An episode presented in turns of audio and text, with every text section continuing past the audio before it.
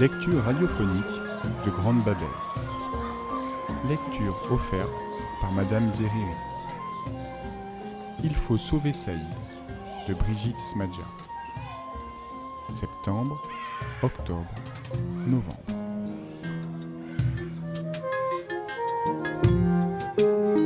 Quand j'ai quitté le CM2, j'étais grand et ma maîtresse Nadine me félicitait toujours. Aujourd'hui, je suis au collège Camille Claudel. Il y a 1200 élèves et je suis tout petit, pas grand du tout, le plus petit de la classe, le plus petit tout court. Depuis le premier jour, je sens une menace, quelque chose qui me guette, d'invisible. Tous les mois, je vais écrire quelque chose de très important, une rédaction pour moi tout seul, qui ne sera notée par personne, juste pour me souvenir. Je vais m'appliquer, comme Nadine me l'a appris, en cherchant les mots, en composant mes phrases. À 10 ans, j'ai demandé pour mon anniversaire un dictionnaire. Je l'ouvre, je lis, je recopie les mots et leurs définitions, pas toutes, mais celles qui me plaisent. Je dis parfois les mots à maman, elle les répète, elle sourit, elle ne comprend pas. Elle parle mal le français. Peut-être qu'à la fin de l'année, je donnerai mon cahier à Nadine, et elle saura qu'elle s'est trompée. Ça ne sert à rien d'avoir appris à lire, à écrire et à compter. Ça ne sert à rien d'être bon élève. Octobre, le bruit. Dans le hall peint de couleurs vives et sales, les élèves sont agglutinés, une foule hurlante où je ne reconnais presque personne. Les grands ne se parlent pas entre eux. Ils rigolent très fort et crient comme si le reste du monde était sourd. La plupart ne sont pas méchants, mais ils ne savent pas s'exprimer autrement. Certains se lancent des invectives, comme ils le font dans la rue ou en bas des immeubles, et les autres les imitent. Invectives, paroles ou suite de paroles violentes lancées contre quelqu'un ou quelque chose, injures, insultes. Les petits sixièmes ne marchent pas, ils courent, ils se balancent leur cartable, ils se bagarrent, ils jouent. À l'école, c'était interdit. Il le faisait parfois, et moi aussi. Mais Nadine était là, ou Jean-Marie. Ils fonçaient sur nous, ils grondaient, ils faisaient un peu peur, ils avaient de l'autorité, et nous, on obéissait.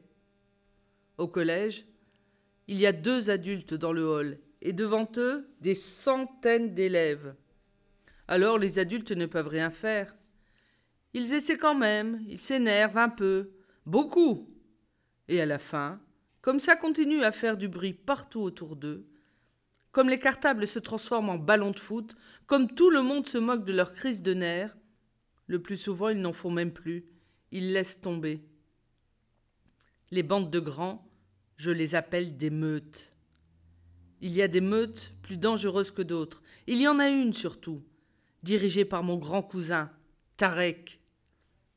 Mon frère Abdelkrim, qui est en quatrième, traîne avec eux. Je m'en doutais depuis l'année dernière, mais je voulais pas y croire. Maintenant, je sais. Ils ont des blousons, des cheveux rasés, des yeux brillants. Ceux de cette meute-là, je les remarquais dès le premier jour. Ils ne baissent pas les yeux quand on leur parle. Ils n'ont jamais peur, de personne. Même leurs rires ne sont pas des rires, mais des rictus. Rictus, sourire grimaçant exprimant des sentiments négatifs. Tout le monde les respecte, sauf moi et Antoine. Le respect, c'est quand on croit que ce que dit une personne, ce qu'elle fait, est juste et bon. Moi, je respecte mon père, ma mère, et Nadine, ma maîtresse de CM2, par exemple. Mais Tarek et sa meute, je ne les respecte pas. Ils ne sont ni bons ni justes. Ils te regardent de leurs yeux fixes, et tu sais qu'ils sont prêts à frapper si tu croises leur regard. Je fais tout pour les éviter. Pour me faire entendre, même pour dire salut à mon copain Antoine, je suis obligé moi aussi de crier. Sinon Antoine n'entend rien. Il est toujours au même endroit, contre l'un des piliers du hall, et il a l'air de penser à autre chose. Il est enfermé dans une bulle. Quand je crie son nom deux fois, trois fois, enfin il se retourne vers moi, et il me fait un signe de la main. Antoine parle si bas que je peux à peine comprendre ce qu'il dit. je suis au milieu de la foule hurlante, déjà fatiguée avant le début des cours. Dans les escaliers, les couloirs, c'est pire, ça résonne, les voix, les pas. Personne ne fait rien pour arrêter ça, sauf un pion parfois, qui crie plus fort que les élèves, mais ou bien il ne l'écoute pas, ou bien il se moque de lui. il va pas tenir longtemps, celui-là, c'est un nouveau, explique Manu, un ancien de la primaire. Il ne va pas tenir longtemps, répète Manu, et il ricane en regardant les blousons d'Antoine. Il le regarde en faisant un drôle de truc, il se passe la langue sur les lèvres. Il le fait vraiment, il se lèche les babines.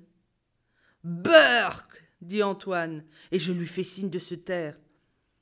Manu fait partie de la meute de Tarek. Ceux qui sont dans cette meute, on passe devant eux et on s'écrase. En classe, le bruit devrait s'arrêter, mais non. Nadine nous faisait mettre en rond deux par deux dans le couloir et elle nous expliquait qu'entre le couloir et la classe, il y avait une frontière. Quand on franchissait la frontière, on devait respirer un grand coup. Elle disait qu'on entrait dans un autre espace. C'est drôle.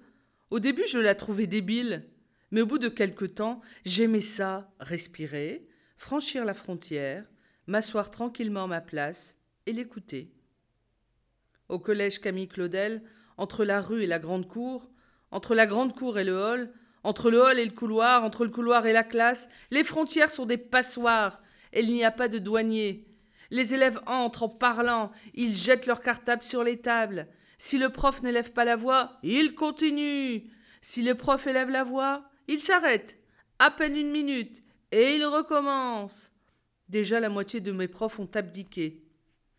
Abdiquer, renoncer à agir, se déclarer vaincu. Ma prof de français s'appelle Madame Beaulieu. Elle est jeune. C'est son premier poste, elle nous l'a dit dès le premier cours.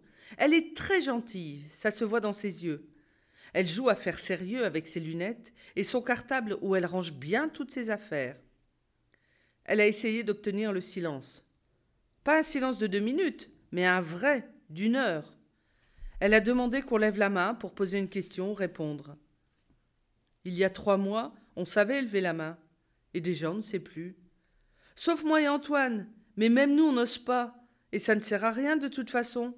Madame Beaulieu ne nous voit plus. Mélissa et Inès bavardent, Jonathan et Faïm rigolent, Bogdan et Agnès se battent. Madame Beaulieu soupire et elle reprend sa leçon. Elle explique la grammaire, les mots, leur nature, leur fonction. Elle explique très bien. Et personne n'écoute, sauf moi et Antoine. La semaine dernière, elle a menacé d'un contrôle surprise. Tout le monde a râlé. Certains ont dit qu'ils n'avaient pas de feuilles, d'autres qu'ils n'avaient pas de stylo. Adrien et Mohamed s'envoyaient des flèches de papier, et Madame Beaulieu, derrière ses lunettes, les regardait. Elle a renoncé à son contrôle, mais elle a donné une punition générale. Je lui en ai voulu, parce que je n'avais rien fait. Mais les autres, c'était pire. À voix basse comme des lâches, ils l'ont traité de nom ordurier. Antoine a haussé les épaules. Je le dirai à mon père, il me croira. Moi, je pensais, mon père ne me croira pas et j'aurai droit à une gifle. Il dira que je suis comme mon frère Abdelkrim et mon cousin Tarek. Il dira que je suis un bon à rien. Il dira que je lui fais honte. J'ai recopié sur mon cahier de correspondance la lettre aux parents de Madame Beaulieu. On devait faire signer le carnet et la punition. Et si on ne le fait pas? a demandé Bogdan et tout le monde a ri quand il a dit ça. La réponse de madame Beaulieu s'est perdue dans la sonnerie et les hurlements. À la cantine, le bruit devient plus fort encore, un bazar à faire crever les tympans. Puis il faut reprendre les escaliers, les couloirs et rentrer en classe, et je dois faire un effort très grand, assis au premier rang pour écouter ce que les profs racontent au milieu du tintamarre. Tintamarre, grand bruit discordant. Le, collège Camille Claudel, c'est comme chez moi. La télé est toujours allumée, des voix murmurent ou crient, et c'est toujours un film de guerre. Novembre, la vengeance. Madame Beaulieu s'est acharnée, elle n'aurait pas dû. Elle a voulu punir tous ceux qui refusent de travailler, et comme elle a beaucoup d'élèves, Elle a donné beaucoup de punitions. Les heures de colle n'ont servi à rien. Il n'y a personne pour surveiller et les élèves ne viennent pas. Elle s'est plainte à la direction. On a eu droit à une admonestation du proviseur, même nous, les petits. Admonestation. Action d'admonester, réprimander sévèrement, sans condamner, mais en avertissant de ne plus recommencer. Le proviseur a parlé du respect de l'autre, du silence, de la nécessité de l'effort et du travail, du mérite, de la dignité aussi. Je n'ai pas pu m'empêcher de sourire. Le proviseur croit que tout s'arrange avec des mots, mais parfois les mots ne sont rien d'autre que des sons. Cause toujours, a murmuré Bogan. On passera tous en cinquième, si on veut. C'est les parents qui décident. Même avec un 5 de moyenne générale, on peut passer. Quand même, la voix du proviseur a fait un effet.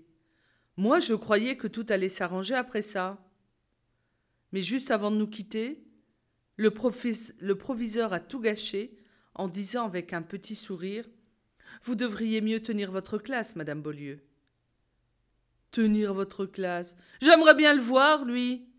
Il est toujours tranquille dans son bureau. D'ailleurs, c'est la première fois qu'on le voyait dans une classe. Le, le, proviseur était caché derrière la vitre. Pendant cinq minutes, on a été sage, et dès qu'il a disparu, le vacarme a repris comme avant, et même pire. Mon cousin Tarek est un chef. Il ne respecte personne, mais tout le monde le respecte. C'est-à-dire que tout le monde a les jetons. C'est Antoine qui m'a prévenu. Ça va être sa fête à Beaulieu. J'ai entendu Tarek en parler à la cantine. Ton frère Abdelkrim est dans le coup. Tu étais au courant? Antoine ne sait pas que Tarek est mon cousin. Je n'ai pas répondu. J'ai baissé la tête comme si j'étais coupable. Ce colosse d'un mètre quatre-vingts, qui a trois ans de retard, qui s'en fiche complètement du collège, qui voulait déjà quitter l'école en sixième, a décidé d'en finir avec Beaulieu. Tarek et sa meute ont commencé par taguer sur toutes les portes des injures sur Madame Beaulieu, des choses tellement horribles que si son père les avait vues, il l'aurait massacré, c'est sûr. À chaque cours, Madame Beaulieu corrige d'abord toutes les fautes d'orthographe en disant Même les injures ont une orthographe. Ensuite, elle efface les mots avec des produits ménagers, de l'Ajax et une éponge grattante verte rangée dans son cartable. Les autres profs la voient faire. Ils veulent intervenir, mais elle refuse d'être aidée. Je ne supporte pas de voir ça. À chaque fois, j'ai envie de vomir, ou bien je me dis qu'elle est folle. Tarek va taper plus fort, m'a dit Antoine. Ce sera pour vendredi. Pourquoi on le renvoie pas, ce dingue? Ton frère Abdelkrim, on devrait le renvoyer lui aussi, tu crois pas? Je sais pas. Peut-être qu'ils ont déjà essayé, mais ils peuvent pas. Pas de preuves. Je sais même pas comment ils font pour écrire tous ces trucs sans se faire piquer. Euh, moi je sais, a dit Antoine, qui est une véritable agence de renseignement, qui fait semblant de ne rien entendre, mais qui entend tout. Tarek demande aux petits de surveiller les couloirs, de faire le guet. Les petits, on les soupçonne moins. Bogdan le fait, Jonathan aussi. Ils ont la trouille de Tarek. Moi, s'il me demande, je dirais non. Et toi? Une fois encore, j'ai baissé la tête. Le jour J est arrivé, et il s'est déroulé comme d'habitude, un cauchemar. Comment elle tient, Madame Beaulieu? Pourquoi elle continue tous les matins à venir au collège Camille Claudel pour enseigner à des élèves qui attendent en riant qu'elle s'effondre? Nous étions très excités. C'était la fin de la semaine et il ne restait plus qu'une heure avant de nous évader. La dernière heure de cours au collège, c'est l'apogée du bruit. De quoi devenir sourd? Apogée, le point le plus élevé, le plus haut degré. J'ai imaginé que Tarek surgissait dans la classe et menaçait Madame Beaulieu d'un couteau, ou bien qu'il l'attachait et l'enfermait tout le week-end dans une armoire. Il ne s'est rien passé. Et j'ai cru de toutes mes forces qu'Antoine s'était trompé. On l'avait mal renseigné. On allait rentrer chez nous, passer un samedi et un dimanche à regarder la télé, à jouer au foot, et le lundi, peut-être, on entrera en cours, et un miracle aurait lieu. Un ange serait passé, et aurait déversé sur nous une poudre magique, hypnotisante, et dans le silence, on écouterait Madame Beaulieu nous expliquer la concordance des temps. Dès la sonnerie, en quelques secondes, plus personne dans la classe, et le bruit des pas fracassants dans les couloirs, puis dans les escaliers. Antoine et moi, nous étions les derniers à partir, et nous prenions notre temps dans les couloirs déserts. Quand le collège est vide, je pourrais presque l'aimer. J'ai franchi le seuil. Il y avait encore du soleil. Un soleil froid dans un ciel très bleu, et les arbres verts immobiles cachaient les tours de la cité. On ne peut pas partir, a dit soudain Antoine.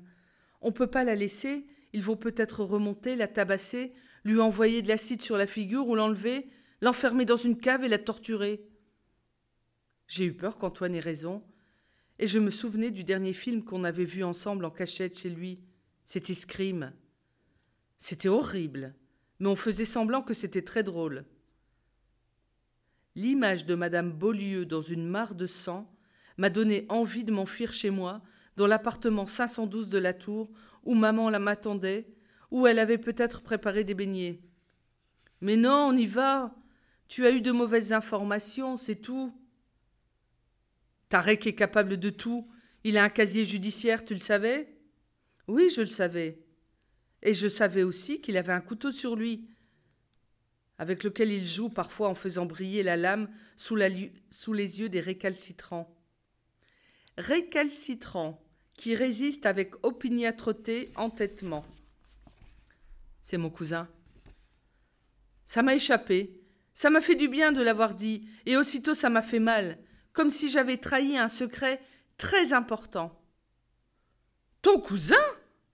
m'a dit Antoine, et ses yeux ressemblaient à ceux des dessins animés japonais, écarquillés, immenses. J'ai pas choisi, c'est pas de ma faute. Ben non, Saïd, t'as pas de bol. Viens, on remonte, on va l'attendre. Elle était dans sa classe.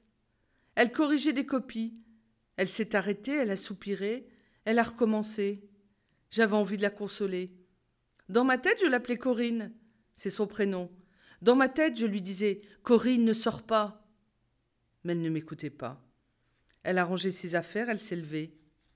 Antoine et moi, nous nous sommes cachés et nous avons descendu à toute allure les escaliers sonores. Dans le collège, il y avait Bogdan, Manu et d'autres élèves qui attendaient le massacre. Derrière eux, j'ai vu Tarek, qui se curait les ongles avec la lame de son cran d'arrêt. Sans le vouloir, Antoine et moi on avait fait le guet et on les avait prévenus de sa sortie. J'ai cherché Abdelkrim, il n'était pas là. Ça m'a soulagé. Mon frère n'était pas complice. Madame Beaulieu se dirigeait vers le parking et nous l'avons suivie. Elle marchait sans baisser la tête, sans courir, droit devant elle, avec dignité. Dignité gravité qui inspire le respect. Soudain, elle s'est retournée et elle a eu un drôle de sourire. Tarek est parti tranquillement retrouver un pote derrière un arbre. Je n'ai pas eu besoin de le voir, j'ai compris. Ce pote, c'était mon frère. Il riait, et il a prononcé en arabe un vœu de mort. J'ai voulu crier, mais Tarek m'a repéré m'a fait un signe, celui de m'égorger si je parlais. Il lui a crevé ses pneus. Il a enfoncé la lame de son couteau dans le caoutchouc, les quatre pneus. Elle a fait le tour de la voiture trois fois. Il n'y avait rien sur son visage, pas de colère, pas de surprise, rien. Elle a ouvert son coffre, elle a sorti deux pneus neufs et un cric. Elle a ouvert la portière de sa voiture et sorti encore deux pneus. À croire qu'elle savait ce qui l'attendait. Dans ce parking sans rien autour, pas un café, pas une cabine téléphonique, un désert idéal pour un traquenard. Monsieur Théophile a surgi, tout à coup de sa voiture, et ça nous a tous fait sursauter. Lui, d'habitude, il est le premier à quitter le parking. À peine ses cours finis, il regarde sa montre, il retourne chez lui, à Paris, loin de cette banlieue triste. Il se sauve dans sa belle voiture grise. Il est prof d'histoire géo. Et dans ses cours, il n'y a jamais de chahut, pas un son. Il ne met pas d'heure de colle, ni de zéro. Il arrive au bout du couloir et tout le monde se tient à carreau. À cause de ses cheveux blancs très courts, à cause de son costume, de sa cravate, de sa taille, presque deux mètres, et parce qu'il ressemble à l'acteur de Mission Impossible. Avec lui, tout le monde le sait, même Tarek. Pas question de ne pas dire bonjour, pas question de parler fort, pas question de ne pas avoir ses affaires, pas question de ne pas faire un contrôle. Il nous mitraille de ses yeux bleus, il nous toise, il ne l'a jamais prise. Je l'adore. C'est le seul cours où je peux travailler sans avoir à me boucher les oreilles, le seul cours où je me repose. Tarek le hait. Mais il ne s'en prendra jamais à lui. Il préfère détruire Madame Beaulieu, parce que c'est une femme, qu'elle n'a même pas vingt-cinq ans, qu'elle est toute petite, et qu'elle ne porte ni cravate ni costume, parce qu'elle ne ressemble pas à une commissaire de la télé. En voyant les pneus crevés, M. Théophile a hurlé Bande de salauds Et il a montré son poing en direction des arbres. Bande de lâches Quel exemple vous donnez à vos petits frères Criminels Il va les éclater, a murmuré Antoine, et il m'a serré le bras à me faire mal. J'attendais ce moment avec impatience, moi aussi. Monsieur Théophile aux prises avec Tarek et Abdelkrim, les réduisant d'un seul coup de poing, les clouant au sol, puis les obligeant devant tout le monde à réparer leurs crimes. Il s'est avancé vers eux, la rage dans les yeux. Madame Beaulieu a posé son bras sur le sien et elle a dit non avec la tête. Elle lui a repris le cric qu'il lui avait arraché pour l'aider ou pour les exploser. Ils ont parlé encore un long moment, puis M. Théophile l'a abandonné. Quand sa voiture a quitté le parking, je l'ai détesté. Et j'étais si triste de le détester. Pourquoi il la laisse seule? Il n'a pas le droit. C'est lui le salaud a crié Antoine. Elle a pris son cric et elle a commencé le travail. C'était dur, c'était long, mais elle prenait son temps. Antoine s'est approché d'elle, et malgré l'interdiction de Tarek, je l'ai suivie. Elle nous a souri, et elle nous a demandé de rentrer chez nous. Antoine n'a pas voulu. Nous sommes restés tous les deux à un mètre d'elle. Au bout d'une heure, elle avait changé deux pneus, et nous étions une dizaine à l'observer sans bouger. Même Bogdan, même Jonathan se sont approchés. Ils n'en revenaient pas, ils n'en menaient pas large. Même Manu a sifflé l'admiration. Une demi-heure plus tard, elle avait fini. La nuit était tombée. Un réverbère s'est allumé. À la lumière sur son visage, j'ai vu que Madame Beaulieu pleurait. Elle est montée dans sa voiture, en laissant sur le parking ses quatre pneus pourris. Des phares ont balayé la route devant elle. C'était Monsieur Théophile, j'en suis sûre, qui attendait. Ça m'a réconcilié avec lui. Autour de nous, des élèves ont commencé à rire. Abdelkrim a félicité Tarek. Antoine a craché par terre. Tarek, t'es un taré Je l'ai admiré, j'ai eu peur pour lui. J'avais raison. Manu l'a suivi. Demain, Antoine n'aura plus son blouson. Moi, je me sentais mort. J'avais reçu quatre coups de couteau dans le ventre.